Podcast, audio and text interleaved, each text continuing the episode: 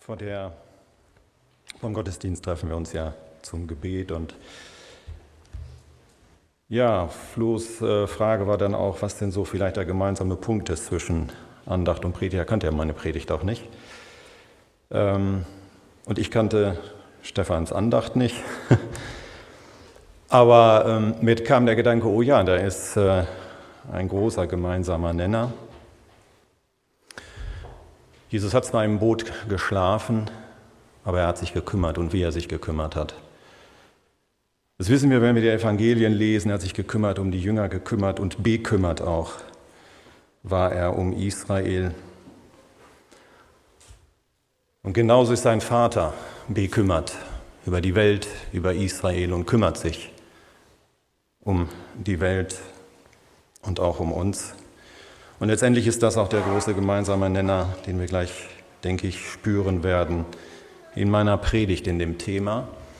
Ich hatte es bei meinem, meiner letzten Predigt schon angekündigt, wir sind immer noch nicht bei der Offenbarung, wir sind immer noch auf diesem mittlerweile ganz, ganz langen Weg dahin. Aber ich hatte es ja gesagt, ähm, wir waren bei Hosea gewesen, hatten uns einige Parallelen oder viele Parallelen dazu angeschaut.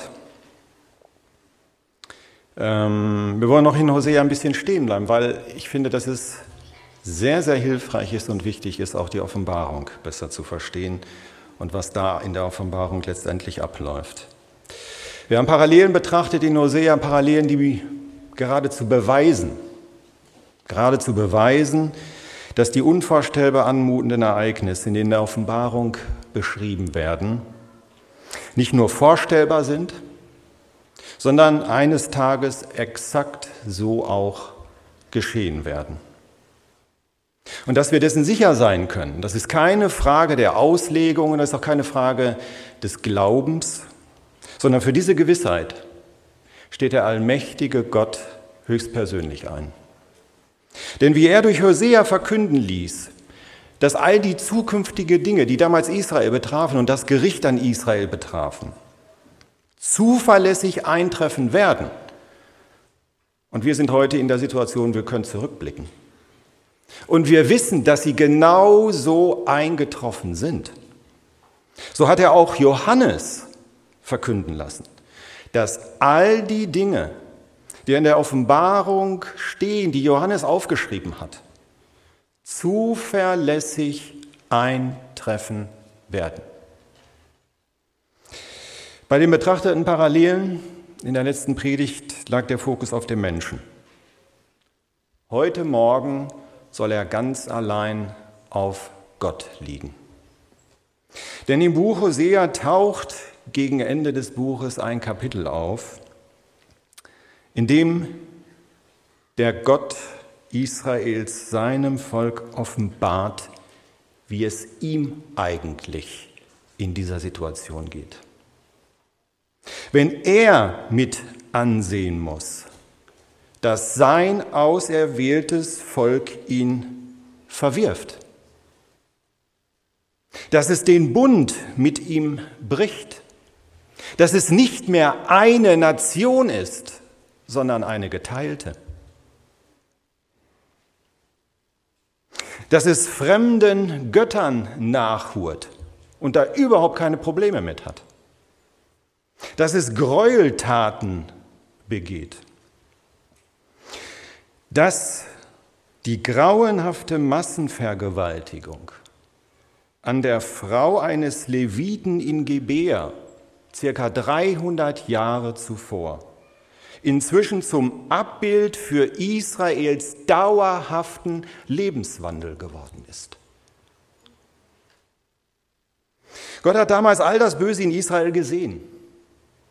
Er hat es miterlebt. Und das hat auch was mit ihm gemacht. Unser Schöpfer ist kein Neutrum. Unser Schöpfer ist Vater. Ist Vater. Und wenn wir an das 66. und das letzte Kapitel im Buch Jesaja denken, er ist zugleich wie eine Mutter. Und deshalb finden wir in der Bibel auch immer wieder Vermenschlichungen Gottes. Herrliche Vermenschlichung. Und das sind keine von Menschen erdachten und Gott angedichteten Fantasien. Nein, es sind Selbstoffenbarungen. Offenbarungen, die Gott von sich aus preisgibt. So teilt er uns zum Beispiel mit, dass Menschen ihn kränken können. Dass er über Menschen jammert, über Menschen sogar weint. Dass trotz Israels Untreue sein Innerstes, seine Eingeweide erregt sind um sein Volk. Dass sich sein Gesicht bei starker Emotion rötet. Und dass König Hiskia mit seinem flehentlichen Gebet sein, das Antlitz Jahwes gestreichelt hat. Gott lässt in der Bibel hier und da etwas von seinem Seelenleben aufblitzen. Und das kann und das soll uns helfen, Gerichte Gottes besser zu verstehen, wie das in Hosea und erst recht die furchtbaren Ereignisse der Offenbarung.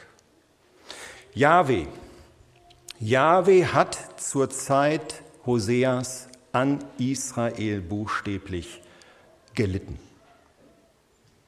Sein Sohn hat, als er Mensch war hier auf der Erde, an Israel buchstäblich gelitten.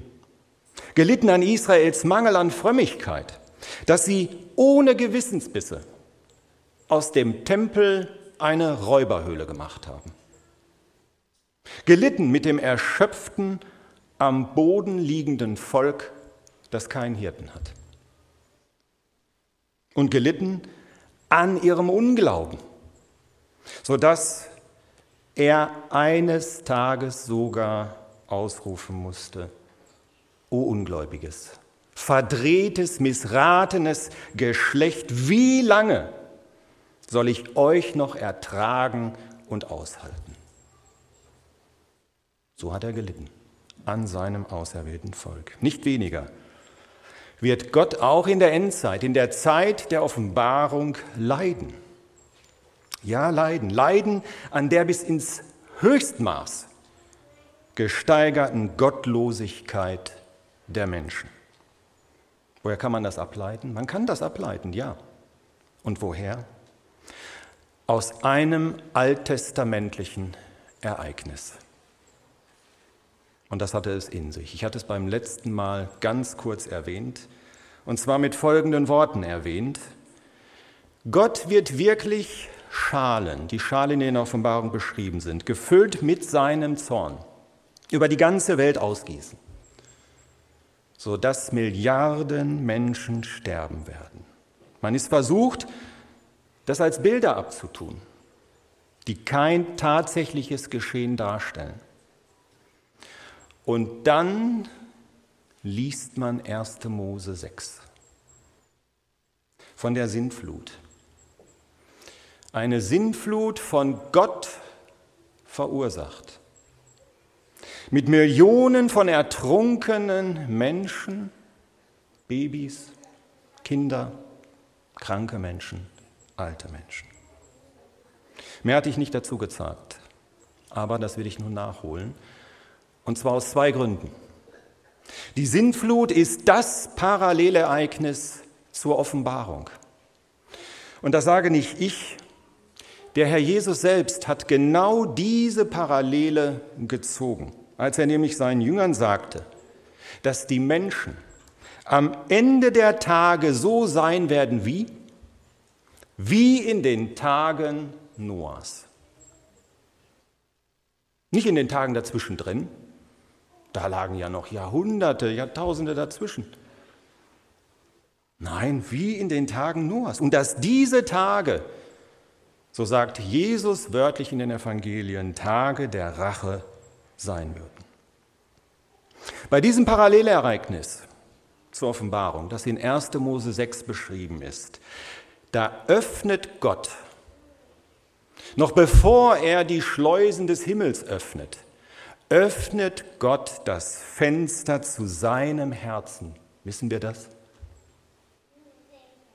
Das Fenster zu seinem Herzen und gewährt uns einen kleinen Blick in sein Seelenleben, wie es ihm damals ergangen ist. Und deshalb müssen wir zuerst, und schauen wir uns zuerst mal 1. Mose 6 an, die Verse 5 bis 7. 1. Mose 6. In nur sagenhaften drei Versen, mehr nicht, wird uns etwas mitgeteilt, das sowohl die Welt als auch den Himmel betrifft. Und dessen Tragweite, dessen Schwere und Ausmaß man eigentlich nur in Superlativen beschreiben kann. Die Verse beginnen mit dem Himmel. Yahweh sah, Vers 5. Yahweh sah. Man liest schnell drüber weg. Aber diese beiden Worte haben etwas zu bedeuten. Nämlich wie auch bei späteren alttestamentlichen Ereignissen bedeuten diese zwei Worte zweierlei. Erstens, dass das, was Jahwes Augen gesehen haben, die Wahrheit ist. Die reine Wahrheit. So ist es. Und zweitens, dass Jahwe fest entschlossen ist, einzugreifen. Welche Wahrheit haben seine Augen damals zur Zeit Noahs gesehen? Sie sahen, dass die Bosheiten der Menschen groß und zahlreich waren. Sie sahen, dass jeder einzelne Mensch nur auf Bosheit aus war. Und sie sahen, dass jeder einzelne Mensch diese Bosheit Tag für Tag und mit viel Eifer auslebte. Ja, Gott hat es dem Menschen ermöglicht, zwischen Gut und Böse zu wählen. Die Menschen zu Noahs Zeit, sie hatten gewählt. Und Gott musste feststellen, der ganze Mensch ist böse, der ganze Mensch. Und jeder einzelne Mensch ist böse. Folgt auf diese Feststellung Gottes jetzt das Gericht, die Sintflut? Nein. Es folgt vielmehr eine grandiose Selbstoffenbarung Gottes über die Vorgänge in seinem Herzen, die das Sehen all des Bösen dort auslöst. Vers 6. Was die Menschen mit ihrer Bosheit im Herzen Gottes auslösen, ist gekennzeichnet von dem hier dreimal auftauchenden hebräischen Begriff Nacham. Der entsprechende aramäische Begriff meint ein heftiges Ausatmen, ein tiefes Seufzen. Und das kommt dem auf die Spur, was Gott uns hier mitteilen will, was zu jener Zeit in seinem Herzen vorging. Als Gott sieht, dass die Bosheit jeden Menschen und jeden Menschen vollständig beherrscht, kann er über sein Geschöpf nur noch tief seufzen und heftig atmen. Vor Kummer, vor Betrübnis, vor Enttäuschung. Gott ist lebendig. Er ist der Lebendige und er hat Empfindungen. Und wenn manche Bibeln hier übersetzen, da reute es Jahwe, den Menschen gemacht zu haben, dann ist das nicht gleichzusetzen mit einem Bereuen, wie wir das von uns Menschen kennen. Das ist hier eine ganze Ecke komplizierter. Denn im ersten Buch Samuel steht, nicht ein Mensch ist Jahwe, dass er etwas bereute. Das hebräische wie das aramäische Wort geben uns den Hinweis, dass in Gottes Herz ein Kampf stattfand. Ein Kampf stattfand. In der Septuaginta, also der griechischen Übersetzung des Alten Testaments und ja immerhin die diejenige Bibelübersetzung, aus der Jesus und auch Paulus zitiert haben. In ihr lautet dieser Vers 6 so. Da nahm es sich Gott zu Herzen, dass er den Menschen gemacht hatte und er dachte nach. Und er dachte nach. Gott bewegte zur Zeit Noahs in seinem Herzen das zukünftige Schicksal der Menschheit. Und er dachte darüber nach. Ist das nicht herrlich? Mit einem Federstrich hätte er alles beenden können. Gott dachte nach. Er wog alles ab. Die Sinnflut ist kein Schnellfeuergericht Gottes gewesen. Ganz, ganz das Gegenteil ist es gewesen. In seiner Liebe, in seiner Langmut dachte Jahwe lange nach, trotz all der Bosheiten, die er mit angesehen und miterlebt hatte, dachte er lange nach. Er kämpfte lange mit sich. 120 lange Jahre kämpfte er mit sich. So sagt es uns der Vers 3 in 1. Mose 6 zuvor. Dieses Geheimnis hat Gott auch Petrus offenbart. Und Petrus hat es für uns aufgeschrieben in seinem ersten Brief. Und er hat ihn dort geschrieben, als die Langmut Gottes in den Tagen Noahs abwartete. Gott wartete ab in Langmut.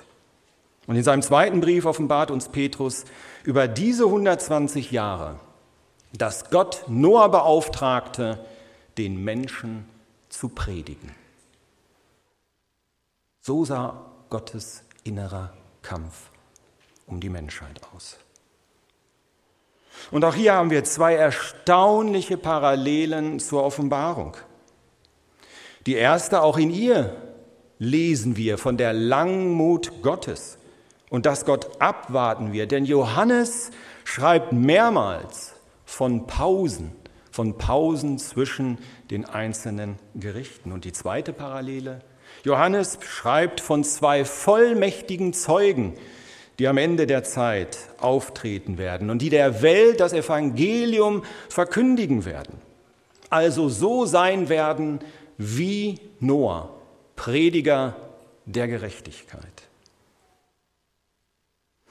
Also, erst nach 120 Jahren, nach langem Nachdenken Gottes, nach langem Predigen Noahs, erst danach fasst Gott den folgenschweren Entschluss, den wir in Vers 7 lesen. Ich will den Menschen, den ich geschaffen habe, von der Fläche des Erdbodens auslöschen, weil ich in Zorn geriet darüber, dass ich sie gemacht habe. Wir wissen, welche Katastrophe dieser Entschluss zur Folge hatte.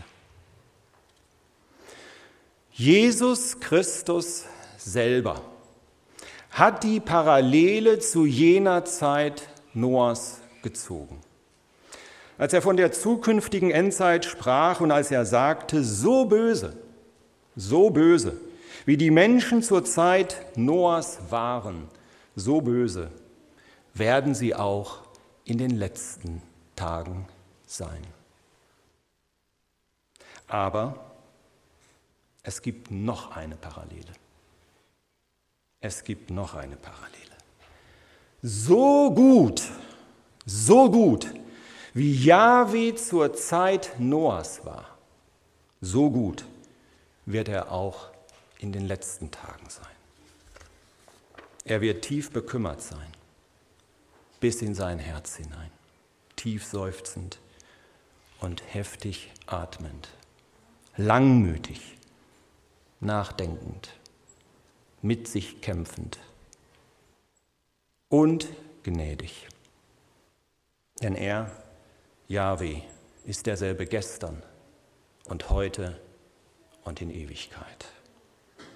Ja, er wird auch immer noch gnädig sein in den letzten Tagen. Auch dann, wenn die Welt das Höchstmaß an Bosheit erreichen wird. Noah und sein Haus wurden gerettet vor der Sintflut. Noah fand Gunst. Er fand Gnade in den Augen des Herrn, so heißt es in Vers 9. Und dieser Satz, der sagt uns, dass eine allein von Gott ausgehende und in ihm gegründete Herzensregung und nichts anderes der alleinige Grund war für das Weiterbestehen der Welt. Das war auch nicht Noah. Der alleinige Grund war eine Herzensregung in ihm. Und es ist der alleinige Grund, dass du und ich, dass wir heute überhaupt leben. Ist uns das bewusst? Das haben wir nur dieser Herzensregung Gottes von damals zu verdanken, dass er mit der Welt nicht ganz Schluss gemacht hat, dass wir heute leben und hier sitzen. Und diese Gnade ist es, die auch in der Endzeit noch viele Menschen die Rettung finden lassen wird. Johannes schreibt uns von den vielen, vielen Märtyrern, die zum Glauben gefunden haben. Das alles, das alles ist der Hintergrund, auf dem das Handeln Gottes in der Offenbarung gesehen werden muss. Andernfalls, so denke ich, kriegt man ein ganz schiefes Bild. Und um die Konturen dieses Hintergrundes noch schärfer zu zeichnen, da ist es von größtem Gewinn, auch das elfte Kapitel des Buches Hosea hinzuzuziehen. Ein Kapitel, in dem Gott uns einen noch tieferen Einblick gibt in sein Herz, in sein Seelenleben, als er schon getan hat in 1. Mose 6. Zur Zeit Hoseas hatte sich Israel weit, weit, weit von ihm entfernt. Ich habe am Anfang schon ein paar Dinge genannt. Israel war geistlich, moralisch und sogar menschlich so tief gesunken, dass Gott seinem Volk bescheinigt, und ich muss es nochmal erwähnen, was ich eben schon erwähnt habe, dieses Ereignis, dass Gott ihnen bescheinigt, ihr handelt genauso verdorben wie die niederträchtigen Männer von Gibea, die erst versuchten, sich an einem Leviten zu vergehen und dann über seine Frau herfielen und sie eine ganze Nacht lang bis zum Morgengrauen vergewaltigten, bis sie schließlich starb. Wie diese Schandtat so sieht euer ganzer dauerhafter Lebenswandel aus. Das ist das Zeugnis, das Gott seinem auserwählten Volk ausstellt. Ist das nicht grauenhaft? Ein Zeugnis, wie es verheerender nicht sein kann, nicht wahr? Gott schickte dem Volk den Propheten Hosea, um es zur Besinnung zu bringen. Gott schickte circa zehn Jahre später den Propheten Amos noch dazu. Er schickte ihm zeitgleich den Propheten Jesaja. Er schickte ihnen klare Warnungen, detaillierte Warnungen, wie das Gericht ausfallen würde, wenn sie nicht Buße tun und umkehren. Alles Bemühen Jahwes schlug Israel in den Wind. Es glaubte den Worten der Propheten nicht. Es konnte sich das nicht vorstellen, dass das so passieren sollte. Unglaubliche Dinge.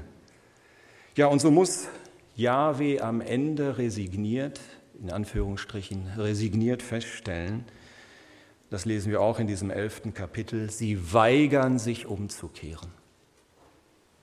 Mein Volk bleibt verstrickt, es bleibt vernagelt, festgenagelt in der Abkehr von mir.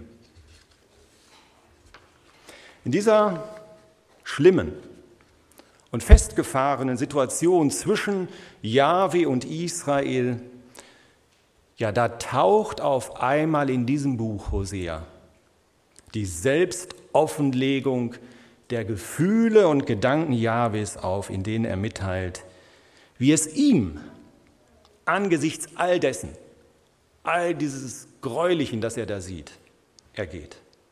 Und ein paar Sätze aus dem elften Kapitel möchte ich lesen und danach kurz betrachten. Jahwe spricht, als Israel jung war, gewann ich es lieb. Aus Ägypten habe ich meinen Sohn gerufen. Doch so oft ich sie rief, gingen sie von meinem Angesicht weg. Ich, ich lehrte Israel laufen. Ich nahm Israel immer wieder auf meine Arme. Ich heilte sie. Ich zog sie mit Seilen der Liebe. Ich war für Israel wie eine Mutter, die ein kleines Kind an ihre Wange hebt. Ich neigte mich sanft zu ihm hinab und gab ihm zu essen. Doch sie weigern sich umzukehren. Mein Volk bleibt bei seiner Abkehr von mir.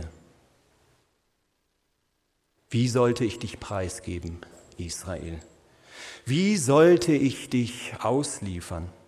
Wie könnte ich dich der völligen Zerstörung hingeben, wie einst Sodom und Gomorra? Mein Herz kehrt sich in mir um. Ganz und gar erregt ist all mein Mitleid.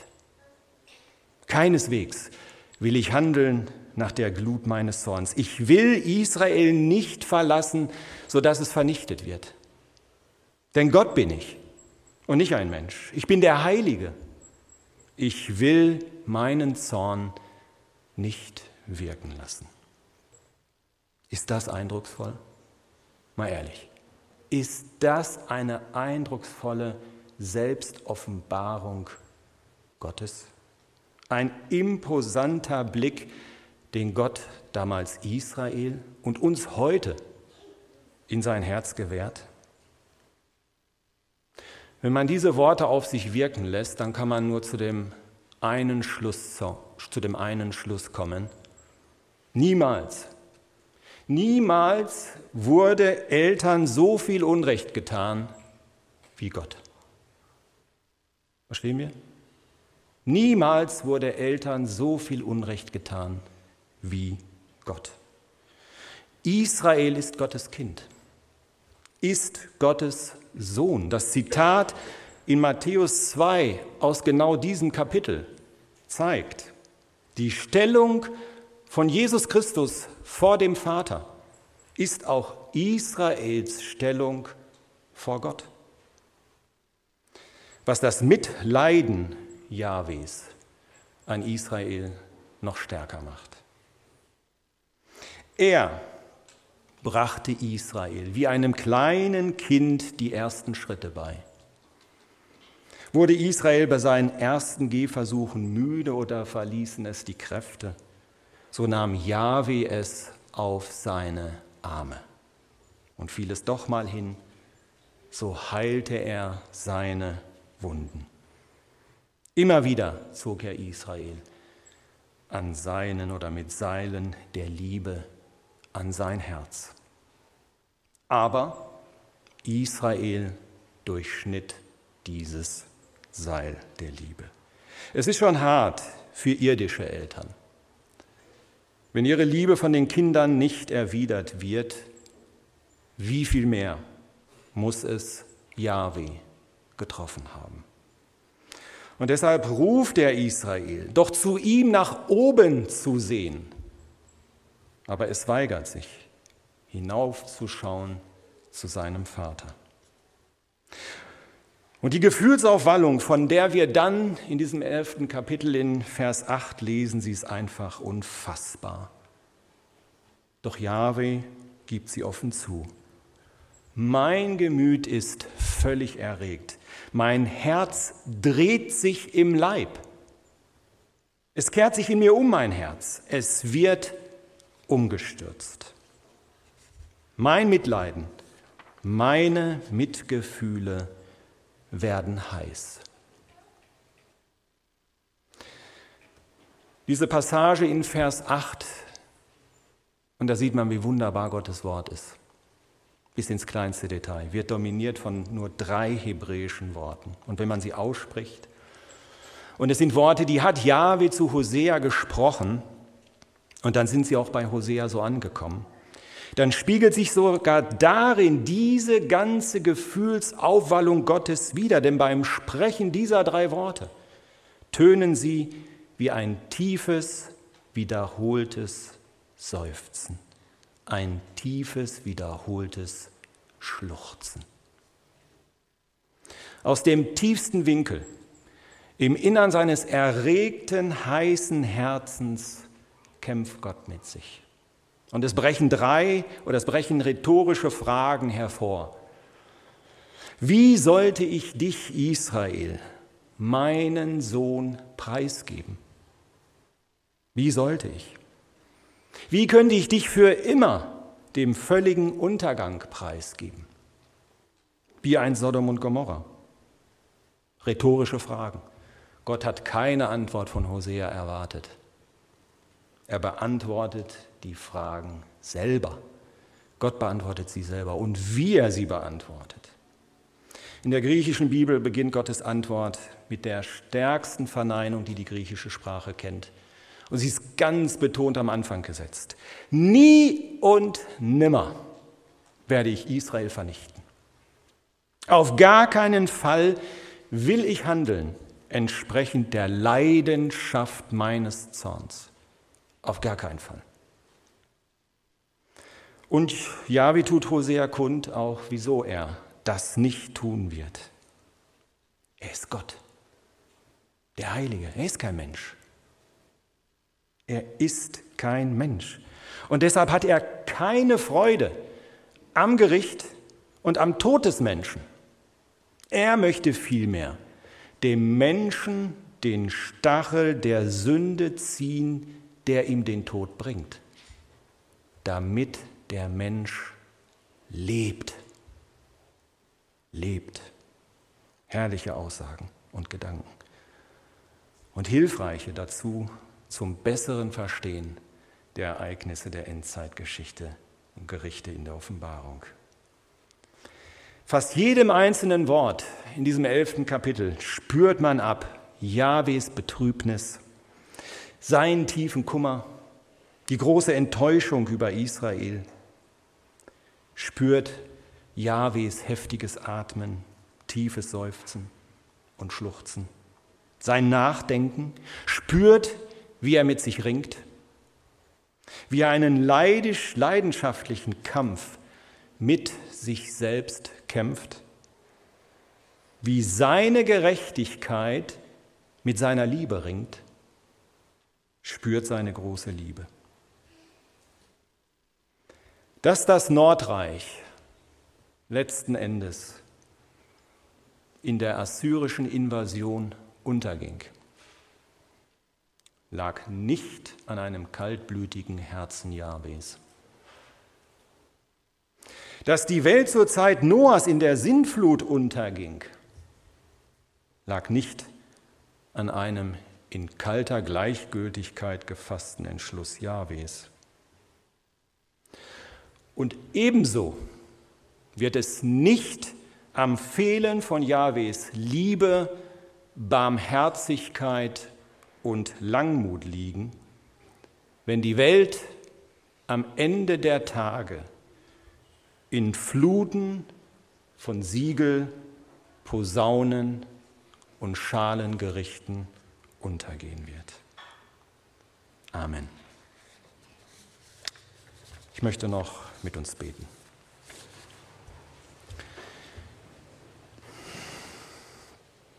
Allmächtiger Gott. Allmächtiger Gott, wie wunderbar ist es, dass du denen, die an dich glauben, ein Vater bist und wie eine Mutter bist.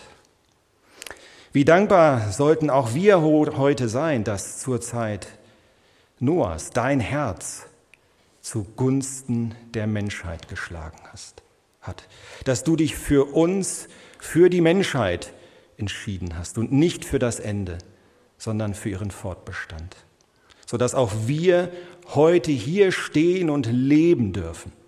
Wie herrlich ist es, dass du das Fenster zu deinem Herzen ein Stück geöffnet hast für uns, dass wir da hineinschauen können, weil wir dein Wort haben. Wie überragend ist es, dass du einen winzigen Teil deiner Gedanken und Empfindungen mit uns geteilt hast.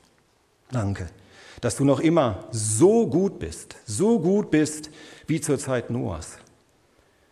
Denn das lässt uns überhaupt erst leben, das lässt uns, deine Kinder, ewig leben. Und das lässt der Menschheit noch den Raum, das Leben zu wählen, bevor du wiederkommst. Amen.